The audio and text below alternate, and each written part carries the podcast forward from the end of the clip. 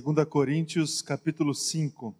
Aí eu vou pedir um pouco mais aí da sua atenção, porque a gente vai ler esse capítulo inteiro, tá bom? Aí acompanhe comigo e também coloque aí a sua atenção, a sua concentração na leitura, porque se você não concorda concordar assim com as coisas que eu vou dizer, pelo menos tenha a leitura da Bíblia aí para te alimentar. Pode ser? Amém? Amém, Luzia? Então acompanhe aí comigo. Sabemos que se for destruída a temporária habitação terrena em que vivemos, temos da parte de Deus um edifício, uma casa eterna nos céus não construída por mãos humanas. Enquanto isso, gememos, desejando ser revestidos da nossa habitação celestial, porque, estando vestidos, não seremos encontrados nus. Pois, enquanto estamos nesta casa, gememos e nos angustiamos, porque não queremos ser despidos mas revestidos da nossa habitação celestial, para que aquilo que é mortal seja absorvido pela vida. Foi Deus que nos preparou para este propósito, dando-nos o Espírito como garantia do que está por vir. Portanto, temos sempre confiança e sabemos que enquanto estamos no corpo, estamos longe do Senhor, porque vivemos por fé e não pelo que vemos. Temos, pois, confiança e preferimos estar ausentes do corpo e habitar com o Senhor. Por isso, temos o propósito de lhe agradar, quer estejamos no corpo, quer o deixemos. Pois todos nós devemos comparecer perante o tribunal de Cristo, para que cada um receba de acordo com as obras praticadas por meio do corpo, quer sejam boas, quer sejam más. Uma vez que conhecemos o temor ao Senhor, procuramos persuadir os homens. Os que o que somos está manifesto diante de Deus e esperamos que esteja manifesto também diante da consciência de vocês.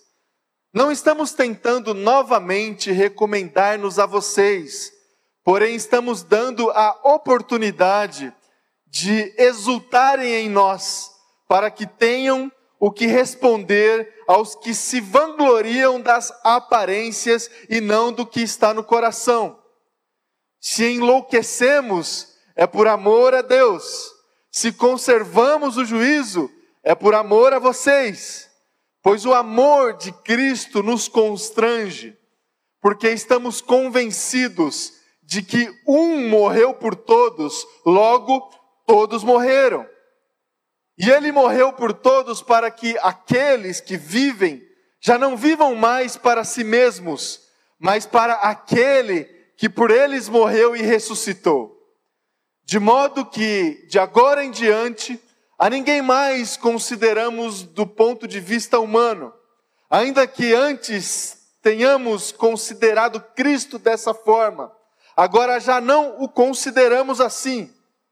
Portanto, se alguém está em Cristo, é nova criação. As coisas antigas já passaram, eis que surgiram coisas novas. Tudo isso provém de Deus que nos reconciliou consigo, mesmo por meio de Cristo, e nos deu o ministério da reconciliação. Ou seja, que Deus em Cristo estava reconciliando consigo o mundo, não levando em conta os pecados dos homens, e nos confiou a mensagem da reconciliação. Portanto, somos embaixadores de Cristo como se Deus estivesse fazendo o seu apelo por nosso intermédio. Por amor a Cristo, suplicamos reconciliem-se com Deus. Deus tornou pecado por nós aquele que não tinha pecado, para que nele nos tornássemos justiça de Deus. Vamos orar. Feche teus olhos.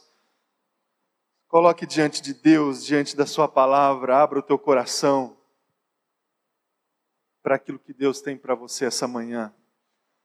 Muito obrigado, Pai. Obrigado por esse tempo aqui nesse lugar. Obrigado porque a gente pode nos reunir para louvar e adorar o Senhor e ainda assim, pela misericórdia, pela Sua graça, o Senhor tem vida, palavra, conforto, consolo para nós, que essa palavra do Senhor encontre em nós esse espaço da, cons da consolação e da reconciliação. Que a gente saia, Deus, desse lugar aqui mais perto do Senhor, reconciliado contigo, entendendo um pouco mais e vivendo mais o seu amor, sua vontade para as nossas vidas, Deus. Que seja assim. Fale conosco, Pai, através da Sua palavra. É a minha oração, em nome de Jesus. Amém e amém. Amém, irmãos? Nós é, estamos conversando aqui no mês de dezembro sobre o Natal. Desde o primeiro domingo de dezembro, é, estamos refletindo aqui a partir de alguns textos bíblicos sobre o Natal diante do desafio da gente olhar para essa data sobre uma nova perspectiva, uma nova direção. Não estamos é, resgatando objetivamente, diretamente a história do Natal, mas aproveitando o contexto dessa data, contexto que nós nos submetemos no meio é, desse, desse período do ano, estamos aproveitando alguns, algumas características, digamos assim, desse tempo para refletir sobre algumas coisas. É, sobre o Natal e a data e o acontecimento do Natal que é conhecido por todos nós, a gente acabou de cantar aqui canções que remetem o nosso coração a esse período do nascimento, da vinda de Jesus. Isso é uma verdade que está encravada, digamos assim, no nosso coração, que deve é, influenciar muito a nossa vida, a nossa maneira de, de se comportar, a nossa maneira de se relacionar. Essa mensagem do nascimento de Jesus, ela precisa é, estar muito num, num, num, lugar assim muito crucial na nossa vida em todos os sentidos, né?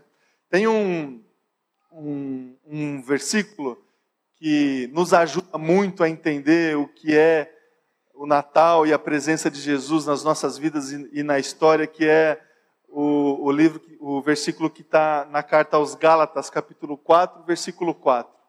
Diz lá que Jesus veio na plenitude dos tempos. Você lembra desse versículo?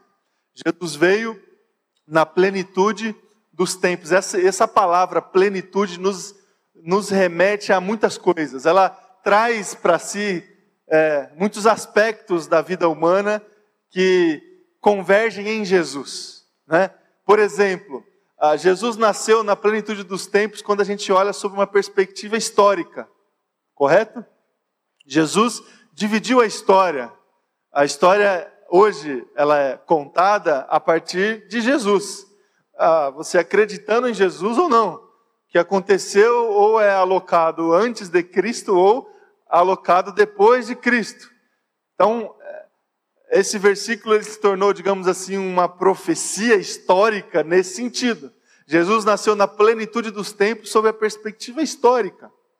Agora, Jesus nasceu também na plenitude dos tempos sob uma perspectiva assim existencial e espiritual. Se você olhar para a sua história, para a sua caminhada, você também vai conseguir dividir a sua história, significar a sua história a partir de Jesus. Existe um Rafael antes de Jesus e existe um Rafael depois de Jesus. Jesus nasceu para mim, ele veio para mim na plenitude do meu tempo, da minha história, da minha caminhada. E certamente isso aconteceu com você. Jesus veio na plenitude dos tempos. Há tantas outras, há tantos outros aspectos que a gente pode trazer para essa reflexão. Jesus, por exemplo, ele é plenitude também para nós sob uma perspectiva da interpretação das escrituras sagradas. Jesus ele é a palavra. Não é isso que diz lá o Evangelho de João, capítulo 1? O verbo se fez carne. Então, quando a gente se debruça diante da palavra, diante das escrituras sagradas, o, os óculos que a gente precisa colocar para interpretar a escritura bíblica é Jesus Cristo. Isso parece simples, irmãos, mas não é. Não é. Tem muita gente que não consegue, que não consegue, e muita gente assim, que você ouve na internet, que está pregando aí e as pessoas compartilham os vídeos. Tem muita gente que escreve livro e você lê, que não acredita nisso que acha que considerar Jesus como, como a chave hermenêutica das escrituras sagradas é um reducionismo do Antigo Testamento, por exemplo. Tem gente que afirma que é, se a gente considerar Jesus como uma chave para a interpretação bíblica, a gente vai reduzir é, a palavra de Deus como se a palavra de Deus fosse maior do que Jesus. Como assim? Jesus é a própria palavra. Jesus é o Verbo que se fez carne.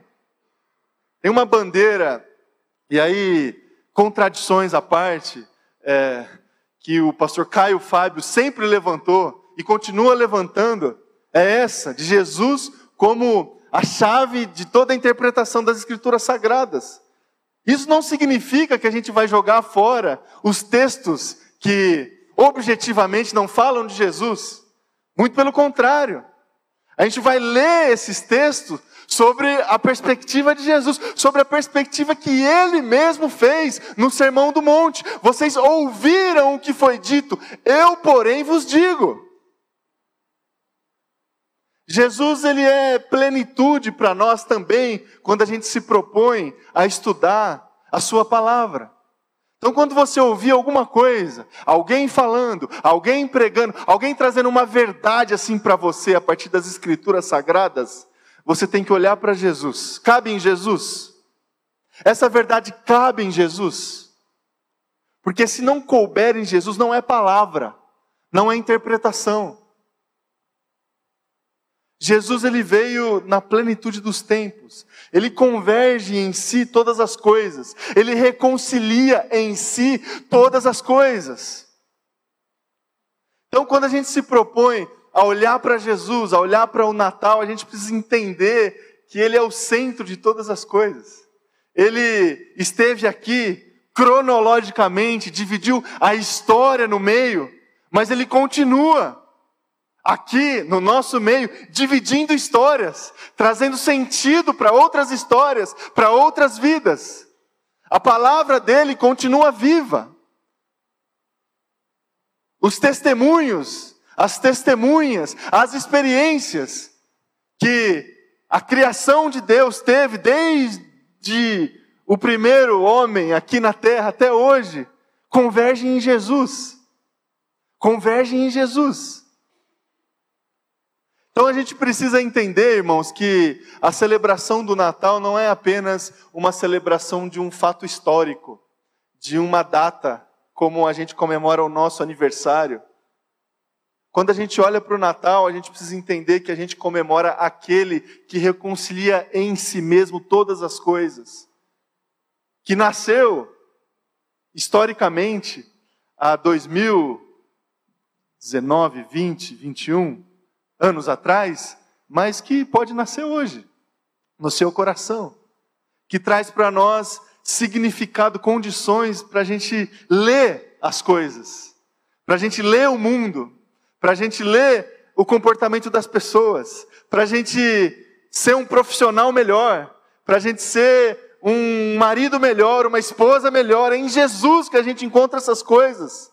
Para a gente ler a palavra, a gente lê e traz para nós ensinamentos da palavra em Jesus, e isso não reduz de forma nenhuma a palavra, muito pelo contrário, isso amplia a palavra. Jesus ecoa para o mundo a palavra, Jesus ecoa para o mundo os textos, os primeiros textos de Gênesis, por exemplo. Jesus ecoa para o mundo os testemunhos dos reis de Israel. Jesus ecoa para o mundo as verdades proféticas que foram proferidas ao longo da história de Israel.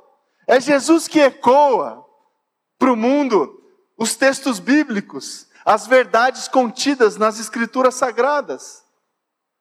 Então a gente precisa colocar Jesus nesse lugar é, de valor, de fundamento, tudo converge em Jesus. Ele tem esse, e só ele tem, esse ministério eh, da reconciliação. E foi por isso que, diante dessa verdade, diante dessa, eh, desse fundamento que a gente tem das Escrituras Sagradas, que eu conversei aqui com você sobre vida plena, em Jesus, a gente consegue experimentar vida plena. E porque a gente consegue experimentar em Jesus vida plena, que a gente pode deixar de procurar essa vida plena em outros lugares, a partir dos nossos comportamentos compulsivos. Sabe o vazio que às vezes a gente sente que, que existe dentro do nosso coração e que a gente tenta preencher com algumas coisas? E parece que esse exercício de tentar preencher esse vazio com o nosso comportamento, com algum tipo de compulsão, com algum tipo de prática, nunca é suficiente. Parece que a gente está ali correndo numa esteira e tem ali uma picanha diante de nós, sabe? E a gente não sai do lugar. E a gente nunca consegue desfrutar daquilo que a gente deseja. Então, em Jesus, a gente pode parar de se cansar nesse exercício de buscar preenchimento do nosso espaço, do nosso vazio, porque Jesus traz para nós vida plena. Foi por isso também que, diante dessa verdade, que eu conversei aqui com você sobre alegria verdadeira. Alegria verdadeira. Se tudo converge em Cristo Jesus, se Jesus reconcilia em si todas as coisas, Ele é o motivo da nossa alegria e do nosso contentamento. Ele é o motivo ele é a satisfação plena, verdadeira, completa das nossas expectativas. Então, se isso é verdade para nós, a gente pode considerar a possibilidade de alimentar as nossas expectativas de alegria, de contentamento em outras coisas, em coisas passageiras, em coisas superficiais, em coisas perenes. Jesus é a nossa alegria e alegria completa. Se Ele é o centro de todas as coisas, o começo e o fim, o Alfa e o Ômega, Ele detém toda essa sensação de saciedade. Jesus é alegria para nós. E na semana passada, a gente conversou um pouco sobre amor real. Amor real. Nós podemos, diante dessa verdade, que Cristo veio para nós, que Cristo é para nós a plenitude dos tempos, só nele a gente pode desfrutar e encontrar um amor real, um amor verdadeiro. Então a gente pode, diante dessa verdade, parar de buscar esse amor em outras coisas. Essa resposta que a gente procura diante dos nossos sentimentos, das nossas atitudes, a gente pode ir para Jesus e buscar esse amor real. E ter esse amor real como um modelo para nós para tentar viver de outro jeito, para tentar viver de outra forma, para tentar se comportar de outra forma. Ele é o parâmetro para nós, ele é o exemplo para nós de entrega, de é, parceria, de cumplicidade, de compaixão. Ele é o exemplo. Se amor é real, a gente só encontra em Jesus. E hoje, irmãos, eu queria finalizar essa nossa reflexão em torno de Jesus e dessa verdade do Natal, dizendo que Jesus traz para nós uma, uma identidade, uma identidade plena, uma nova identidade, uma identidade reconciliada, uma identidade é, transformada, uma identidade justificada. Em Jesus nós encontramos esse sentido para a nossa vida. Em Jesus nós encontramos o propósito que a gente busca para a nossa vida. Não sei se você já teve momentos na sua caminhada que você se perguntou para si mesmo qual que é o meu propósito. O que me faz? Qual que é a força que vem dentro do meu coração que me faz levantar da minha cama todos os dias? O que, que me move? Quais são os objetivos da minha vida? Sabe essas perguntas existenciais que busca respostas existenciais, sentido, propósito, que normalmente a gente não faz, lógico, porque a gente se envolve com tantas coisas no nosso dia a dia, a gente insere na nossa agenda tantos afazeres que a gente não para muito para perguntar para nós esse tipo de coisa. A não ser que alguma coisa aconteça, e aí a gente se vê diante de nós, e aí a gente pesa o nosso coração. Talvez seja esse o sentido das palavras do rei Salomão, lá em Eclesiastes capítulo 7. Muito melhor é ir na casa onde há luto do que na casa da alegria, porque na casa onde há luto as pessoas pesam o coração. Já se viu num, num momento de luto fazendo esse tipo de pergunta? Qual que é o meu propósito? É, Jesus, ele traz para nós essa resposta diante da busca que a gente tem de sentido. Tem um livro é, do Victor Franklin, Em Busca de Sentido, que ele diz assim: aquele que tem um porquê para viver pode suportar qualquer coisa. Qualquer coisa. Irmãos, a produção de conteúdo que mais ganha aderência, digamos assim, no coração das pessoas é esse tipo de conteúdo que tenta responder perguntas existenciais. Já foi numa livraria e viu lá os livros mais vendidos? São livros que tentam responder perguntas existenciais. Os famosos e chamados e conhecidos, os livros de autoajuda, não é? Que tentam responder para você coisas que que você normalmente se pergunta no dia a dia, talvez coisas que você não materializa assim, mas que está lá no coração. Os, os, conteúdos que mais ganham acesso, sentido, são esse tipo de conteúdo. Livro, é, palestra de gente que promete que você vai encontrar o caminho do sucesso. Não tem isso hoje? Não, né? Tem. Né? Vem aqui, você vai encontrar o caminho. É o coaching. É, é isso. Porque no fundo, no fundo, as pessoas estão buscando o sentido, caminho. E no fundo, no fundo, diante de um mar de possibilidade que a gente tem, no fundo, no fundo a gente vai voltar para onde a gente veio. No fundo, no fundo, essas respostas que a gente dá para essas perguntas, elas nos levam a a voltar no lugar da nossa criação, no lugar da nossa, da nossa formação.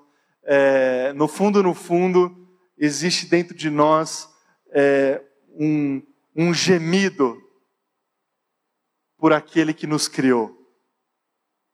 Existe dentro de nós uma atração é, que nos leva a retornar para os braços daquele que criou você e que criou a mim. Você percebeu esse movimento no texto que a gente leu aqui da segunda carta aos Coríntios? A gente não sabe como é que é lá, mas a gente tem saudade.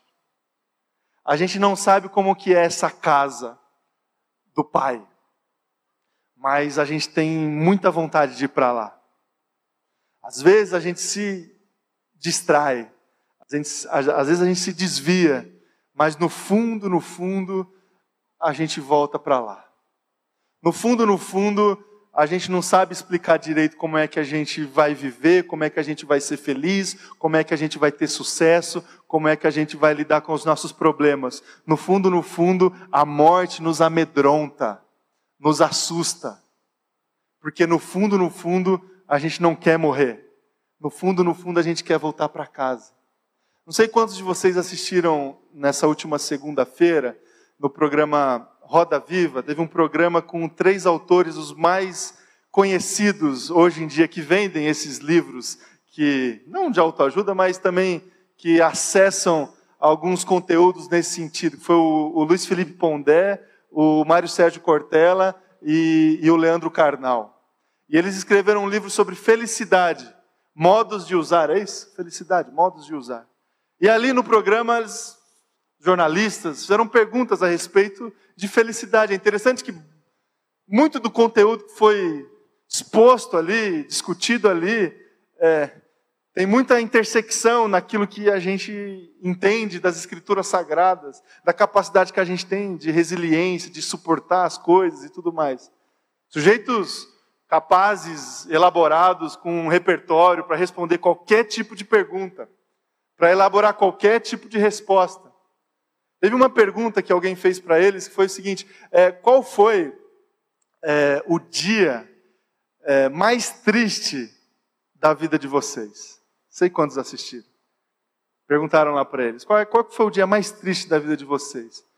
E aí ficou aquele clima assim meio constrangedor, porque esse é um tipo de pergunta que não dá muito para elaborar assim, né? Porque diz respeito à experiência pessoal, diz respeito à, à vida pessoal. Não tem faculdade que nos ajuda a responder esse tipo de pergunta. Não tem livro que vai nos ajudar a responder esse tipo de pergunta. E os três irmãos, eles responderam, tentaram responder essa pergunta se remetendo à, à realidade da morte. Um respondeu que o dia mais triste da vida foi quando ele se viu diante de uma doença ou de um acidente que aconteceu com a filha, a morte ali diante. O outro, a morte dos pais. E o outro também, é, a morte de alguém. Irmãos, no fundo, no fundo, a morte nos amedronta. A gente pode ter a experiência que for, o dinheiro no banco que for, não tem jeito, a morte nos amedronta. E a gente só consegue satisfação, a gente só consegue resolver essa questão em Jesus. Em Jesus. A gente só consegue uma resposta completa, verdadeira, quando nós estamos diante de Jesus e Ele vai trazer sentido para a nossa vida. Sentido para a nossa vida. Então, diante desses aspectos, que nesse Natal você tenha em Jesus esse, essa resposta é, verdadeira, plena, diante dessas perguntas que buscam um sentido para a vida. Que Jesus traga para você essa transformação que vai gerar em você uma nova identidade, um novo nascimento. A gente fala, quando a gente lê nas Escrituras Sagradas a respeito da conversão, desse processo que está lá no Evangelho de João, capítulo 3, o, a conversa de Jesus com Nicodemos, se nascer de novo, esse nascer da água e nascer do Espírito. Quando a gente olha para esses textos, quando a gente olha para essas verdades, quando a gente olha para a teologia do apóstolo Paulo, quando ele por diversas vezes usa a expressão que Cristo gera em nós uma nova consciência. Esse aspecto da transformação, ele é real, meu irmão e minha irmã. Jesus, ele é plenitude para nós, a nossa existência. Em Cristo Jesus somos, sim, de fato, nova criação. As coisas antigas já passaram. Eis que surgiram coisas novas. Coisas novas. Em Jesus nós adquirimos uma nova perspectiva, uma nova direção, um novo sentido. Somos nova criação. E essa verdade, essa experiência responde para nós, sacia no nosso coração todo tipo de busca pela existência, porque em Jesus existimos plenamente, para todo sempre. Em Jesus. E a verdade do Natal é essa. É essa. Que somos em Cristo nova criação, que a gente pode colocar lá no nosso calendário que Cristo começou a fazer parte da nossa vida e tudo mudou. Tudo mudou. Tudo mudou. De acordo com esse texto que a gente leu, meu irmão e minha irmã, o que, que acontece? Quais são. É, qual é essa nova direção que traz para nós esse novo sentido, essa resposta que busca saciar essa pergunta. Primeira coisa que a gente precisa entender e vivenciar é a questão da fé. Questão da fé. Diz lá no versículo 7 do texto que a gente leu, porque vivemos por fé e não pelo que vemos. A gente precisa, para desfrutar de tudo isso, crer no ministério da reconciliação de Cristo. Crer na mensagem. Crer em Cristo Jesus. E esta fé que gera em nós salvação. Isso é um milagre da reconciliação que vem por meio da fé. Da fé. Não vem por meio de obras. Não vem por meio dos meus pais. Eu não consigo desfrutar de salvação porque meu pai desfruta. Não vem pela igreja. Eu não desfruto da salvação porque eu frequento uma igreja. Eu desfruto de salvação quando eu consigo em meu coração crer neste ministério da reconciliação. Sem fé, a gente não, não dá o primeiro passo. Sem fé, diz lá em Hebreus capítulo 11, sem fé é impossível agradar a Deus. Porque é necessário que aqueles que o buscam creiam que Ele existe e veio para morrer por mim e por você. Então a gente precisa, para desfrutar desse novo sentido, trazer para a nossa vida essa dimensão da fé. Isso é um desafio para nós, porque somos, somos humanos e humanos que somos, a gente tenta explicar as coisas, a gente tenta trazer sempre para aquilo que a gente desfruta, sempre uma, uma explicação lógica uma consequência a partir dos nossos esforços, uma consequência a partir dos nossos recursos. Existe uma dificuldade muito grande no coração do homem de entender que a gente pode desfrutar da salvação de Jesus pela graça. Pela graça. E aí a gente acha que a gente tem que pagar. E aí a gente se penitencia.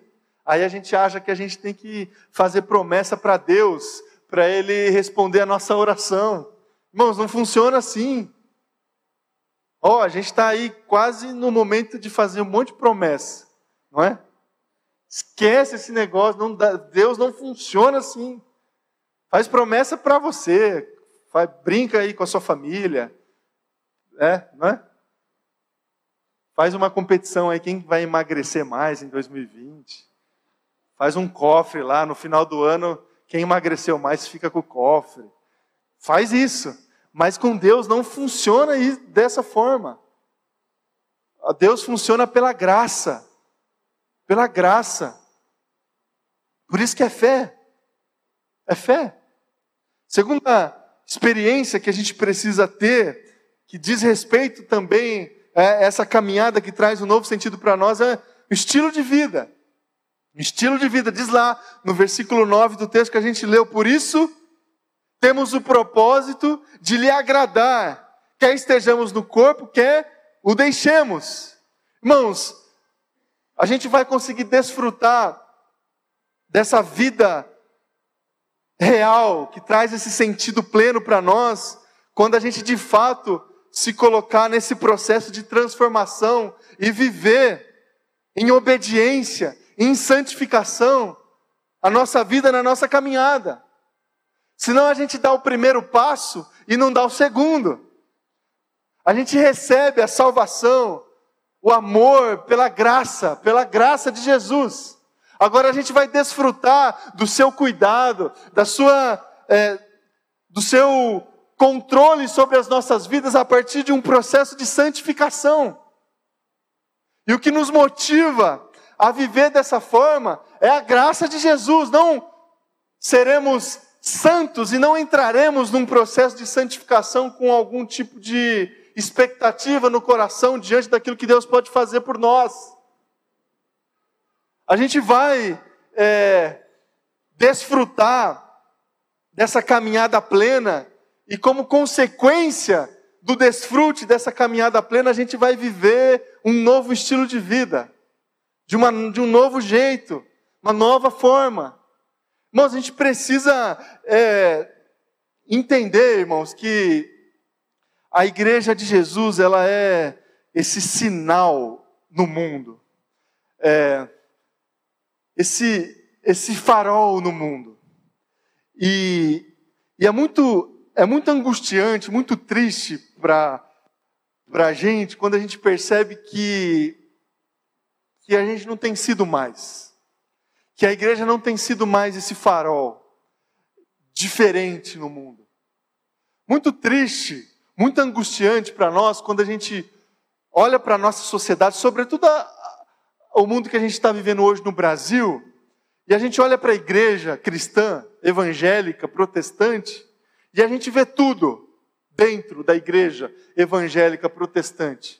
Menos, menos sinais de alento, de amor, de graça, de misericórdia, de generosidade, de compaixão.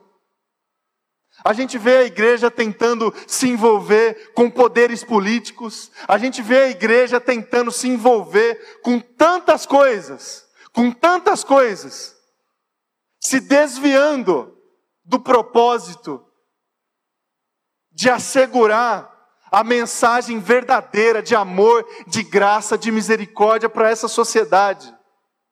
A igreja está sentando na mesa dos poderosos a igreja está discutindo o futuro da política do Brasil. E esse não é o papel da igreja. Não é o papel da igreja. O papel da igreja é sinalizar o reino de Deus. O reino de Deus, que não tem nada a ver com o reino dessa terra. Irmãos, não sei se eu vou te frustrar, com essa afirmação. Mas o Brasil não será de Jesus Cristo, porque Jesus Cristo já tem uma pátria para ele. Jesus Cristo já tem um novo céus e uma nova terra. Ele não precisa mais de uma nação para chamar de sua. O papel da igreja, irmão e irmã, é sinalizar o reino os valores do reino, e não sentar na mesa daqueles que querem trazer algum tipo de outro reino para esse mundo. Sinalizar valores de acolhimento, de generosidade, de compaixão. Cadê a igreja, meu irmão e minha irmã? Cadê a igreja no nosso país sinalizando o reino de Deus? um novo estilo de vida. A gente precisa absorver. Não que o cristão, eu e você, não que a gente não tenha que ter uma ação política na sociedade. Eu sei que você consegue diferenciar aquilo que eu estou dizendo aqui para você. Somos indivíduos e indivíduos a partir de todas as esferas, inclusive a política.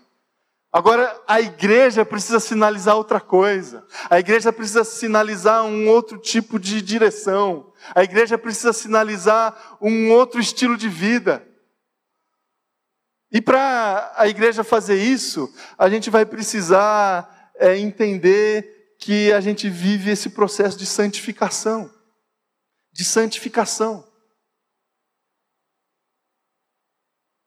E para terminar, meu irmão e minha irmã, respondemos essa pergunta que busca sentido, é, trazendo para nós e para nossa caminhada uma causa. Versículo 20 do texto que a gente leu. Portanto, somos embaixadores de Cristo. Olha só que incrível, irmãos, esse esse verso. Somos embaixadores de Cristo como se Deus estivesse fazendo um apelo por nosso intermédio. Como se Deus estivesse fazendo um apelo por nosso intermédio.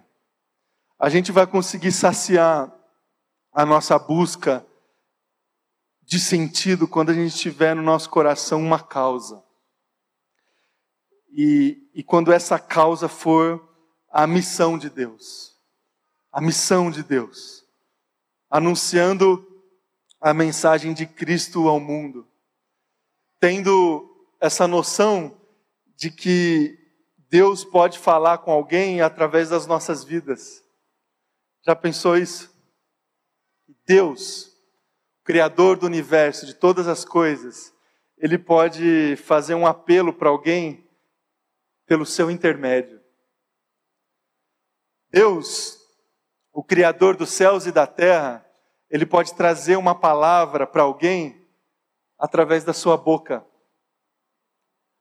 Deus, o Todo-Poderoso, Criador de tudo, ele pode abraçar alguém com seus braços. Ele pode trazer consolo a alguém através de você.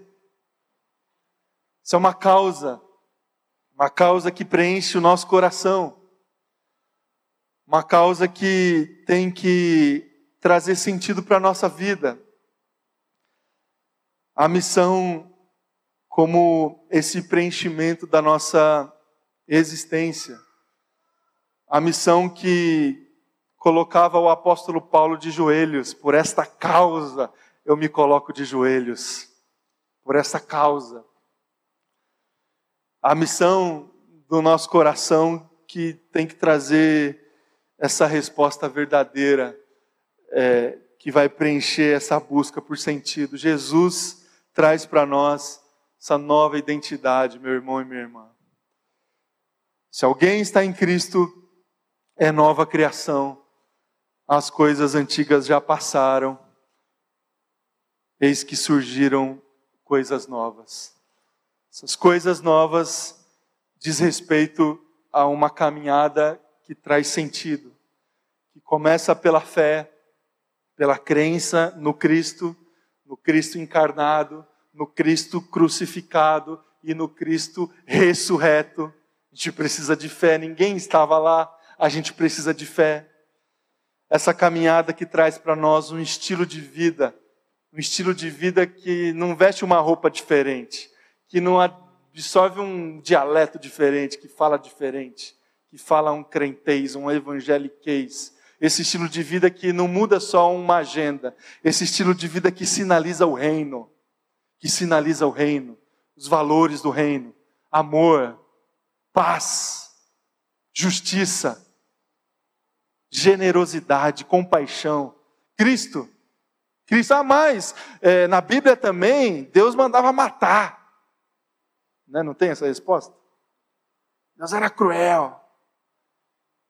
Irmãos, Jesus veio e Jesus é a plenitude dos tempos. Vê se cabe, vê se cabe na cintura de Jesus uma arma.